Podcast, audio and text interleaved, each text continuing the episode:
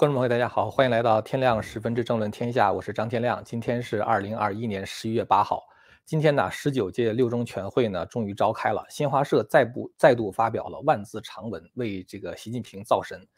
呃，我们一会儿呢会谈一下这个问题哈，然后呢我们会谈一下他这个长文中呢透露出了几个秘密啊，包括他对这个江邓江湖时代的这个贬低。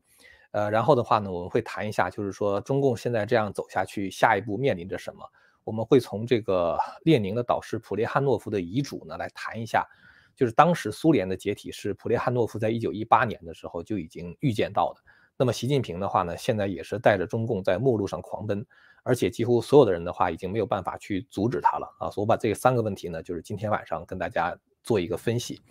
呃，在说这个具体问题之前呢，我想说一下，就是我们现在呀，可能是因为这个 YouTube 呢。呃，做了一些算法上的调整，所以说最近几乎每期都黄标。呃，我问了几个做自媒体的朋友，有的自媒体的朋友他就是这个题目的话，只打一个日期，只打第几集就黄标了。呃，然后呢，我们最近这一段时间呢，每集都黄标，但是呢，过去基本上来说，两个小时、三个小时，嗯，最最多不超过六个小时的话，他会把黄标转 绿，因为他发现这个我们在谈的这些内容呢，并没有什么敏感的问题，或者不适合于。这个就是成年人观看的内容，呃，但是现在的话呢，延长到了十二个小时，就是说基本上等到这个油管中的这个节目流量已经百分之九十都过去之后的话，才转为绿标，所以呢，就是才可以放广告吧。那么如果大家这个想支持我们的话呢，可以看我们的会员网啊，或者是呃给希望之声捐车呀等等，这个链接呢就在这个视频的下方。好了，咱们言归正传哈，咱们说一下这个新华社的万字长文。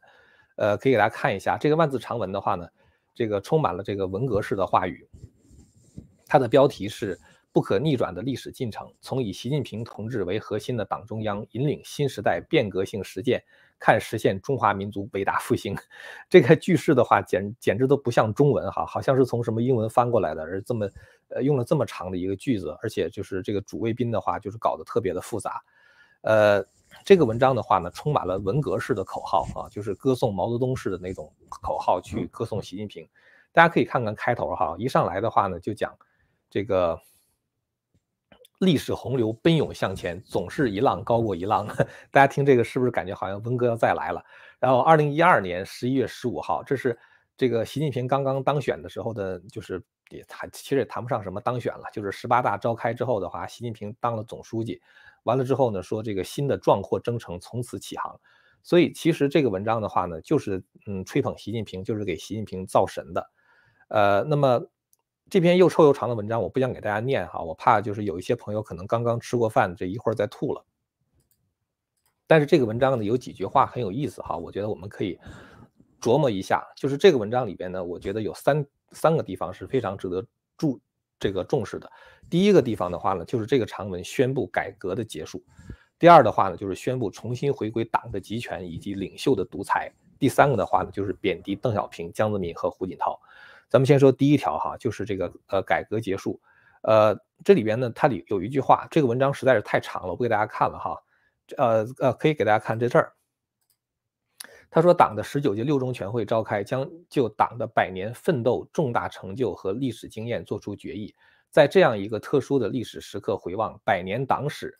革命建设改革的豹围已经收官，全面建设社会主义现代化国家的龙头正在开启。大家注意这个词哈，改革的豹围已经收官。他讲的是中共百年的话呢，走过了革命啊，就是夺取政权，然后建设，大概就指的是这个改革开放以前，然后的话呢，然后改革，走过这三个。阶段之后的话呢，这三个阶段现在已经完全收官了，就是改革呢已经结束了。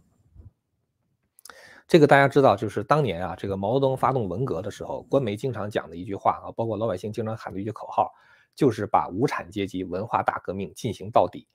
呃，后来呢，抓了四人帮，华国锋呢宣布无产阶级文化大革命胜利结束。现在好像是从这个新华社的这个文章的话，感觉马上就要宣布。这个改革开放的胜利结束了啊，因为这个他说改革的豹围已经收官了，这个是他第一个就是说很隐晦，但是比较就是这个重要的信号。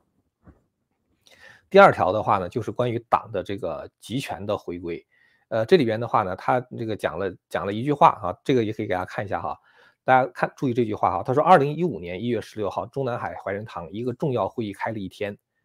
二零一五年一月十六号这。一个很普通的日子哈，就是在中南海开了一天会。这个会是什么会呢？他底下讲说，习近平总书记主持中共中央政治局常委会会议，听取全国人大常委会、国务院、全国政协、最高人民检察院、最高人民法院五家党组的工作汇报。此后每年年初，这样的汇报都会举行一次，成为坚持党中央权威和集中统一领导的重要制度安排。这个里边说了一个什么问题呢？大家知道，这个按照中国宪法来说呢，这个最高权力机关是全国人民代表大会。但是全国人民代表大会的话呢，它不是说一个就是常设的一个机关，它只是每年这个三月份的时候开一次会议而已。那么在人大闭会期间的话呢，由全国人大常委会来行使这个全国人大的职能。也就是说，它其实全国人大常委会是全国最高的权力机关，但是呢，这个里边特别突出了。全国人大常委会向习近平述职，就是他比国家最高权力机关还要高。然后的话呢，这个地方大家可以看到哈，他讲的是习近平呢领导人大、领导国务院、领导政协、领导高法、领导领导高检。所以就是说，这底下毫不避讳的讲，他说每年都要搞这样一次汇报，成为坚持党中央权威和集中统一领导的重要制度安排。这个指的就是向中国共产党全面集权和这个领袖独裁的回归，呃，把这个问题的话呢，作为一个非常重要的问题，作为习近平的一个功绩啊，把它讲出来。那么第三条的话呢，就是这个贬低这个邓小平、江泽民和胡锦涛啊，大家注意，下边马上紧跟着这样一句话，这句话说什么呢？党的十八大以来，以习近平同志为核心的党中央旗帜鲜明、立场坚定，这都是废话哈，哒哒哒哒哒，咱咱不念了哈。大家注意这个这段话，一改一段时期党的领导淡化、弱化、虚化、边缘化问题，校正了党和国家前进的航向。说明什么问题呢？就说明习近平上台之前的话，党和国家的前进航向出问题了。什么问题呢？就是党的领导被淡化了、被弱化了、被虚化了、被边缘化了。那么请问，谁淡化了、弱化了、虚化了、边缘化了这个问题？很显然啊，就是在习近平前一届的话，就是胡锦涛嘛。所以你感觉好像是这个习近平在指责胡锦涛给他一个烂摊子啊，一个被淡化了的、弱化了的、虚化了的、边缘化了的党啊，交给习近平。所以这就是感觉好像这是胡锦涛的问题。但是请问胡锦涛是谁任命的？胡锦涛是邓小平任命的，是吧？是邓小平隔代指定的接班人。如果你要说胡锦涛错了，那就是邓小平也错了。然后的话呢，这个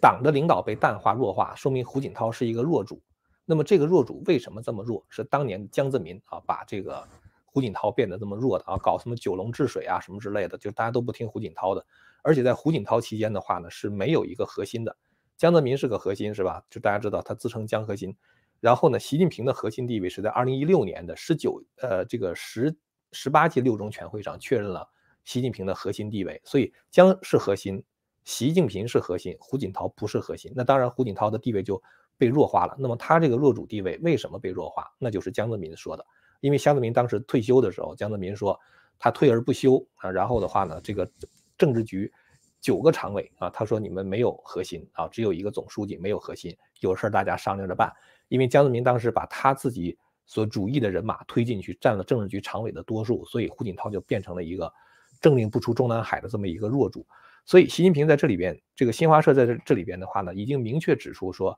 习近平所接手的是一个烂摊子啊，是一个被弱化了的党，是习近平校正了这个国家前进的航向，所以呢，那么也就是说，他这个这种说法的话呢，无疑就是在贬低邓小平、江泽民和胡锦涛啊。为什么？我刚才已经分析过了。然后呢，所以他怎么去校正呢？就是把这个这个中国共产党的领导啊，然后的话写入党章和宪法，然后的话呢，就是在党中央组建一系列顶层机构。大家知道，在习近平上台之后的话，有一个词儿非常的流行，叫做顶层设计啊。所谓顶层设计的话，实际上就是指在现在的权力架构之中，在之上再设计一个机构，这就是顶层。干什么呢？这个顶层的话，负责领导底下的东西。那么这个顶层是什么呢？这个顶层就是习近平。所以当时习近平的话，大家知道他这个搞了很多的领导小组，呃，什么呃这个这个什么依法治国领导小组、财经领导小组、外外事领导小组、国家安全领导小组往。这个重大小组的话，几乎他的小组长全都是习近平，所以他通过这种方式的话，去全面加强党的领导啊，就是就是所谓的组建了一系列顶层的机构，然后的话呢，把党的领导融入到意识形态，就指的宣传口了啊，国有企业啊，高校领导、群团组织建设等等各个领域，实际上这就是党管一切啊。所以在这个地方的话呢，明确讲出了习近平的功绩就是党管一切啊，就是回归党的集权。后面的话呢，他又讲就是这个，就大家看这句话哈，他说党的十八大以来，民族复兴、民族伟大复兴进入关键阶段，哒哒哒哒，就是废话咱们不念了哈。四大考验严峻复杂，四种危险尖锐深刻，党和国家事业又到了一个兴衰成败的重要关口。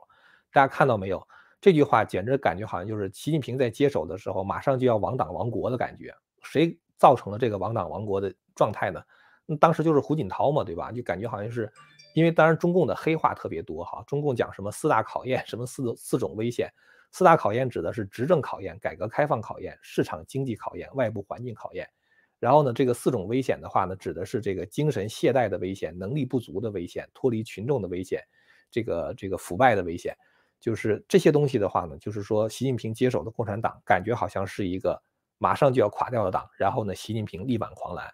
所以后面的话呢，他就讲说，这个习近平总书记领导全党全军全国各族人民迎难而上，开拓进取，哒哒哒哒，咱们不解了哈，就不念这些废话，解决了许多长期想解决而又没有解决的难题，办成了许多过去想办而没有办成的大事儿。实际上意思就是，过去有很多难题，有很多事儿，胡锦涛解决不了啊，胡锦涛呢也办不成啊，习近平呢把这个事儿给办成了。在这个过程中的话，习近平总书记众望所归。然后呢，成为党的核心，党中央的核心，全党的核心。后面的话，大家可以注意哈，是在是在给习近平造神了。说二零一六年十月，党的十八届六中全会正式确立习近平总书记为党中央的核心，全党的核心。那么其实呢，现在时隔五年以后，在二零二一年的十一月份，这个党的十九届六中全会，你只要把这个十八改成十九的话，会确立习近平跟毛一样并肩的地位，所以他不可能说。十九六中全会的话，还仅仅满足他当一个核心，呃，我真的是感觉他说不定在二十大上会去当那个党主席的哈，真的成为一个党的核心了。所以我觉得这一次六中全会的话呢，是把习近平呢要拔上一个新的台阶啊。那么接下来的话呢，这个他这个新华社的文章呢就透露出一个大秘密，什么大秘密呢？他就讲他说这个反腐的这个问题哈，就是是习近平这个上任期间的话一个重要政绩。他说，据统计，十八届党中央五年间，立案审查省军级以上党员干部及其他中管干部达到四百四十人。看看到没？看到了吧？省部级的干部达到四百四十人，省部级。然后的话呢，其中十八届中央委员、候补中央委员占中央委员、候补中央委员总人数比例超过百分之十一。然后呢，党的十八大至今以来，已超过九十万党员被清除出党。所以你看哈。中央委员和中央候补委员，这是中共最高的领导核心呢。就是按照党章来说的话，连党的总书记都应该向中央委员会，就是向这个由中央委员组成这么一个委员会述职。结果呢，你这个中央委员会里边有超过百分之十一的人都是腐败分子，然后的话呢被立案审查。那么现在就有一个问题：这些腐败分子是怎么上去的？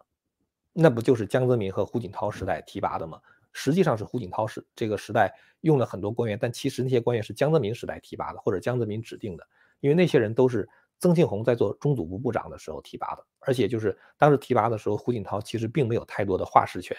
那很多都是这个就是江泽民他那个，因为当时九龙治水嘛，就是胡锦涛其实也管不了谁，想提拔谁就就是那些像周永康什么之类的，想提拔谁就提拔谁，这样的话呢，就造成了中央委员。和中央候补委员百分之十一的人都被立案查处，你这等于就昭告天下，共产党就是一个腐败集团啊！所以我觉得这个，呃，这个新华社这篇文章的话，等于是揭，就是其实也是一个众人皆知的事儿了啊。但是他这么讲出来的话，我觉得还是非常有说服力的啊。我觉得这些方面的东西真的是很值得给这个就是各国政府看一看啊。这就是共产党啊，他的这个中央委员会就是这么构成的，一群的腐败分子。后面再讲这个习近平的一些这个政绩哈，什么经济啊，什么之类的，这个生态啊，什么之类的，我们不讲了哈。我们说一下这个防疫的事情，因为防疫这个事情呢，就是是现在非常敏感的一件事哈，就各国也追责呀，什么之类的。大家看一下哈，给大家念一段话，大家会觉得特别可笑。如果选择一项中国共产党最厉害的经验传输给我的国家，我认为是治理能力。金秋十月这句话谁说的？后边这人说的哈。他这个很奇怪，他其实应该放到一段里边。金秋十月，在上海举行的第九届世界中国学论坛上，肯尼亚学者丹尼尔感慨于中国的疫情防控，说：“我想象不出任何一个国家能取得中国这样的成效。”你说中共多可怜，多么可怜！我觉得他这个找不到任何一个就是这个就是权威的学者，完了之后拿了一个肯尼亚的这个学者，呃来说事儿啊，说他们非常佩服共产党最厉害的就是治理能力啊，这个防疫搞得很好。然后再往下的话呢，他底下还有一个很搞笑的事情哈，他把这个呃我不一定能够把这个事儿这个这句话找出来了哈，我就给他念一下。其中有一句话说：“最让我震撼的是。”每一个中国人都有很强烈的责任担当和奉献精神。近距离观察中国抗疫斗争，世界卫生组织赴中国考察专家组负责人深深感慨，意思就是世卫组织有一个赴中国专家的这个考察团，是吧？里边的一个负责人说：“哎呀，中国人太厉害了啊！他们有很强的责任感、担当感和这个奉献精神。”这个负责人叫什么名字？不知道，连一个连名字都没有的人放在这个地方，就说明其实他们这句话说不定也是编的，是吧？所以其实这个新华社这篇文章呢，因为他想给习近平造神，既然你想给习近平造神的话，那总不能说原来已经非常辉煌了啊，我们就是现在就这个这个这个就是延续过去的那些政策，他不行啊，他要给他造成神的话，他总得说之前呢很成问题，然后习近平解决了问题啊。这个呃挽救了革命，挽救了党啊，所以才我们把它奉为核心嘛。所以实际上他在这篇文章里边呢，新华社这篇文章里边，在给习近平造神的同时，贬低了江，贬低了邓啊，也贬低了胡。但这个过程中的话呢，其实我们也可以看到啊，就是说他也揭示出来了，就是当时中就是中国面临的很多问题。但是他的解决方案的话呢，并不是一些真正真正的就是比如说腐败问题，并不是通过呃比如说领导财产的这个公开化呀。啊，然后比如说这个独立的司法呀，可以对这个这个这个党的干部进行查处啊，等等，不是，他在制度方面的话，他的答案是这个回归党的集权啊，这就是习近平做的事情。习近平后面的话呢，还讲了一一番话哈，他说这个七零后、八零后、九零后、零零后他们走出去看世界之前，中国已经可以平视世这个世界了，这就是习近平原话，平视世界。所以实际上呢，就是说。习近平的这种就野心膨胀啊，要建设这个什么“一带一路”、人类命运共同体等等，在这篇文章中的话，他也都讲过。但是呢，这个平视世界这件事情的话呢，就体现了习近平对于这个就是现在国际局势的一个看法。但是实际上的话呢，我们知道这个中共在呃海外的话，实就是跟这个过街老鼠一样的，现在几乎是习近平都不敢出国了嘛。大家可以看一下这个，最近网友呢在微博上传了一篇文章啊，讲了一下中共今年以来的这个外交情况，其中提到春天的时候和欧盟吵架，把谈了七年的中中欧全面投资协议给炒崩了。用大 V 的话说，这是欧洲的一大损失。其实大家知道，这个中欧全面投资协议就是当时有一些欧洲的议员、欧盟的议员，因为香港问题嘛，就是这个制裁呃要要制裁中共，然后中共就制裁了这些议员，结果造成这个欧盟在这个议会里边表决的时候全面。叫停了这个中欧的这个投资协议，然后呢，这个中国中共的这些公司被从美国强制退市啊，然后的话呢，的第三条蛮有意思的哈，说美国加强了中国赴美留学生的审核，导致大部分学生留学受限，还限制了党员干部及其家属的签证。这个事儿外交部最重视，一连谴责了很久，最后还和美国人在谈判桌上吵起来了。这就是七月份的时候，那个美国的副国务卿温迪·舍曼去中国。当时这个就是王毅，还有就是，呃，就是那个中共的外交部副部长叫叫叫叫什么来着？他们就是这个和温迪温迪舍曼吵架，第一条就要求允许党员干部和家属去美国啊。呃，你拼命跟别人吵架的目的是为了去人家，你觉得是多么没面子一件事儿是吧？然后的话呢，还有就是后面讲说这个英国终止了对这个中国的援助，后来使广大国民注意到。美加日澳以及欧洲诸国长期对中国几十年的捐款多达几千亿美元，但是媒体呢只报道我们对亚非拉兄弟的捐款义举，没有报道过西方帝国主义的恩惠。后面讲一些收购被终止，完了之后第六条也蛮有意思的啊，第六条、第七条都挺正面的，和澳大利亚吵翻天，抵制澳洲葡萄酒和煤，然后结果后来他说后来的煤是从哪儿买的，我也不好意思提了，挺曲折、挺尴尬的。就是讽刺中共嘛，他在墙内发的，所以就是这这虽然是事实，但他不好意思说，或者是会被审查嘛。然后说秋末欧盟三十二国取消对我国的最惠国待遇，截止目前四十个最惠施惠国只剩下三个了，其中一个是经常被我们骂的澳大利亚。因为中共的话呢，他是称自己是属于这种市场经济国家，然后的话呢就进入 WTO，这样的话别的国家就会给你最惠国待遇嘛，就关税就很低很低。结果现在的话呢，中共已经放弃了为自己市场经济地位辩护了。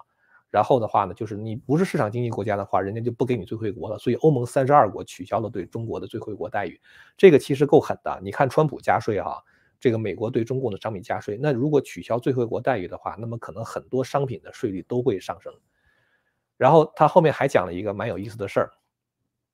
他说当然也有不少正面的成绩，比如赢回了华为孟女士，就孟晚舟嘛，还结交了两位新朋友，其中一个就是塔利班，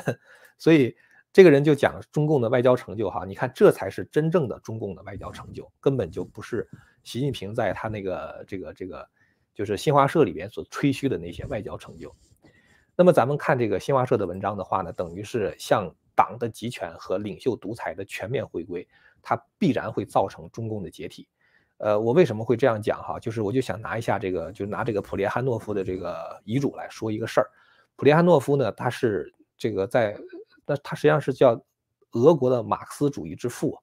他是曾经跟马克思、恩格斯一起作序出版过《共产党宣言》的一个人，所以他实际上是共产主义的始作俑者。然后呢，他培养了列宁，他是列宁的导师。但是呢，就是普列汉诺夫在这个临死的时候，他不是在俄罗斯死，他不是在苏联死的，他当时是死在法国。他写了一个遗嘱，然后这个遗嘱的话就被放到巴黎银行的一个保险箱中。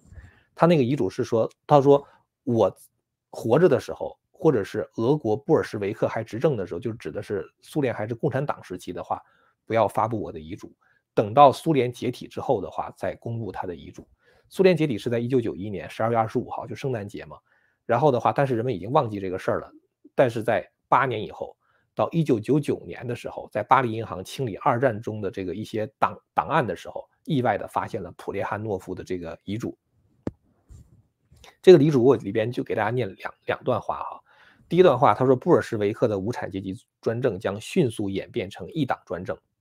这个没错哈。中共现在也在这样一党专政，再变为领袖专政。所谓领袖专政的话，就是领袖独裁，现在就是习近平独裁是吧？他说，而建立在欺骗和暴力基础上的社会本身就包含着自我毁灭的炸药，一旦真相大白，便会立刻土崩瓦解。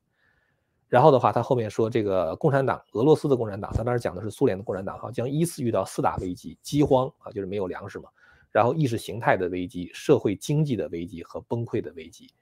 大家可以看到，其实现在呢，就是习近平正在把中国带向一场严重的经济危机。然后的话呢，因为他是领袖独裁嘛，领袖独裁的话，就是如果他的智商很低的话，别人只能在他的智商以下跟着他走啊，不能够有任何自己的独立的思考。那么他这么一个国家千头万绪的工作，这么复杂的一个局面，被一个智商很低的人，就好像是一个。不会开车的人在开一个车，然后车上所有的人，你再会开车的话，你不能摸那个方向盘，你不能踩那个刹车，你不能敲窗户，不能警告司机，你就等眼睁睁的看着他带你开下悬崖，就是这么一一种感觉。昨天咱们做那期节目被黄标了哈，我不知道有多少人看了。我最后的话呢，花了很大一段篇幅讲了一下当时大清在这个嘉庆皇帝的时候所发生一件事情，就是明明是当时有天理教就是要这个举事了。然后呢，明明是很多很多的人都知道这个事情，不管是台湾的那个知府，啊，还是这个九门提督啊，就是负责京城治安的人，然后还是这个就是皇帝的亲戚啊，就是这个亲王，很多很多人都知道这个事情，但是没有人跟皇帝讲，大家都抱着息事宁人、得过且过，然后盼望着这个灾祸千万不要发生啊，万一要不发生呢？结果最后呢，这个灾祸还是发生了，造成这个。差点这个清大清的皇帝嘉庆皇帝掉了脑袋，所以我想说什么问题呢？就是说，实际上在一个国家，你需要有一个非常坚定的、坚实的中层干部集团，省部级干部吧，在很多时候的话，他们都能够就是在各自的领域的话做决定，因为他们实际上是各个领域的专家嘛，对吧？然后的话，包括在军队也好啊，在这个就是这个政府的内部事务也好啊，包括其他别的，就是这个这个企业也好。实际上的话呢，你是需要有一批人，他们能够充分发挥他们的创造力啊，就是这个十万个人或者二十万个人，如果是属于社会精英的话，他们来这个在自己的能力范围之内，以专家的身份做出一个最优的决定，这个其实是一个国家治理唯一的方法。现在的话是说，你们都不许想，只有习近平一个人可以想，因为要回归领袖独裁嘛，所以什么事情的话都得习近平来决定，而他又不可能做出一个非常聪明的决定。他要真的是一个像圣人一样，然后是一个天才的话，你让他去做决做决定的话，那倒是效率挺高，是吧？这个社会也运转的很好。但是现在这个社会这么复杂啊，高度精密的分工合作啊，就是大家这个。这个就是这个各种各样的这个科技的发展，还有各种各样新产品的出现，这个社会上各种思潮的出现，你想习近平一个脑袋哪能想得过来？根本就不可能。而在这样的一个复杂的环境中，就是真的是盲人骑瞎马，夜半临深池这种危险。所以我觉得这个习近平如果真的被造神抬到那个位置上去哈，那其实也是共产党走向灭亡的一个开始啊！我是。对这点，我觉得如果你要读过很多历史的话，你应该对这一点深信不疑的。好了，那么今天的话呢，咱们就聊到这儿了哈。非常感谢大家的收看。如果你要是对我们的谈的内容感兴趣呢，欢迎大家订阅和传播这个频道。然后呢，如果您支持我们的话呢，欢迎您到这个希望之城上去呃观看我们的节目。就是我在那个地方做了一套中华文明史啊，相当于一套大学的教材，是我觉得是非常有深度的。其实那个东西呢。讲的东西的话，对我们现在的政治看懂它还是就是很有很有意义的啊，也很有指导作用的。好的，那么今天呢就聊到这儿了，感谢大家的收看，我们下次节目再见。千古文明汇成巨著，百家大义娓娓道来。希望之声精品网、希望之城隆重推出张天亮教授第二部大型讲史系列《中华文明史》，为您重现中国历史上最璀璨的文明之珠。让您在轻松的观赏中汲取古老的智慧和对当代的启迪。今天就登录 landofhope 点 tv，land of hope 点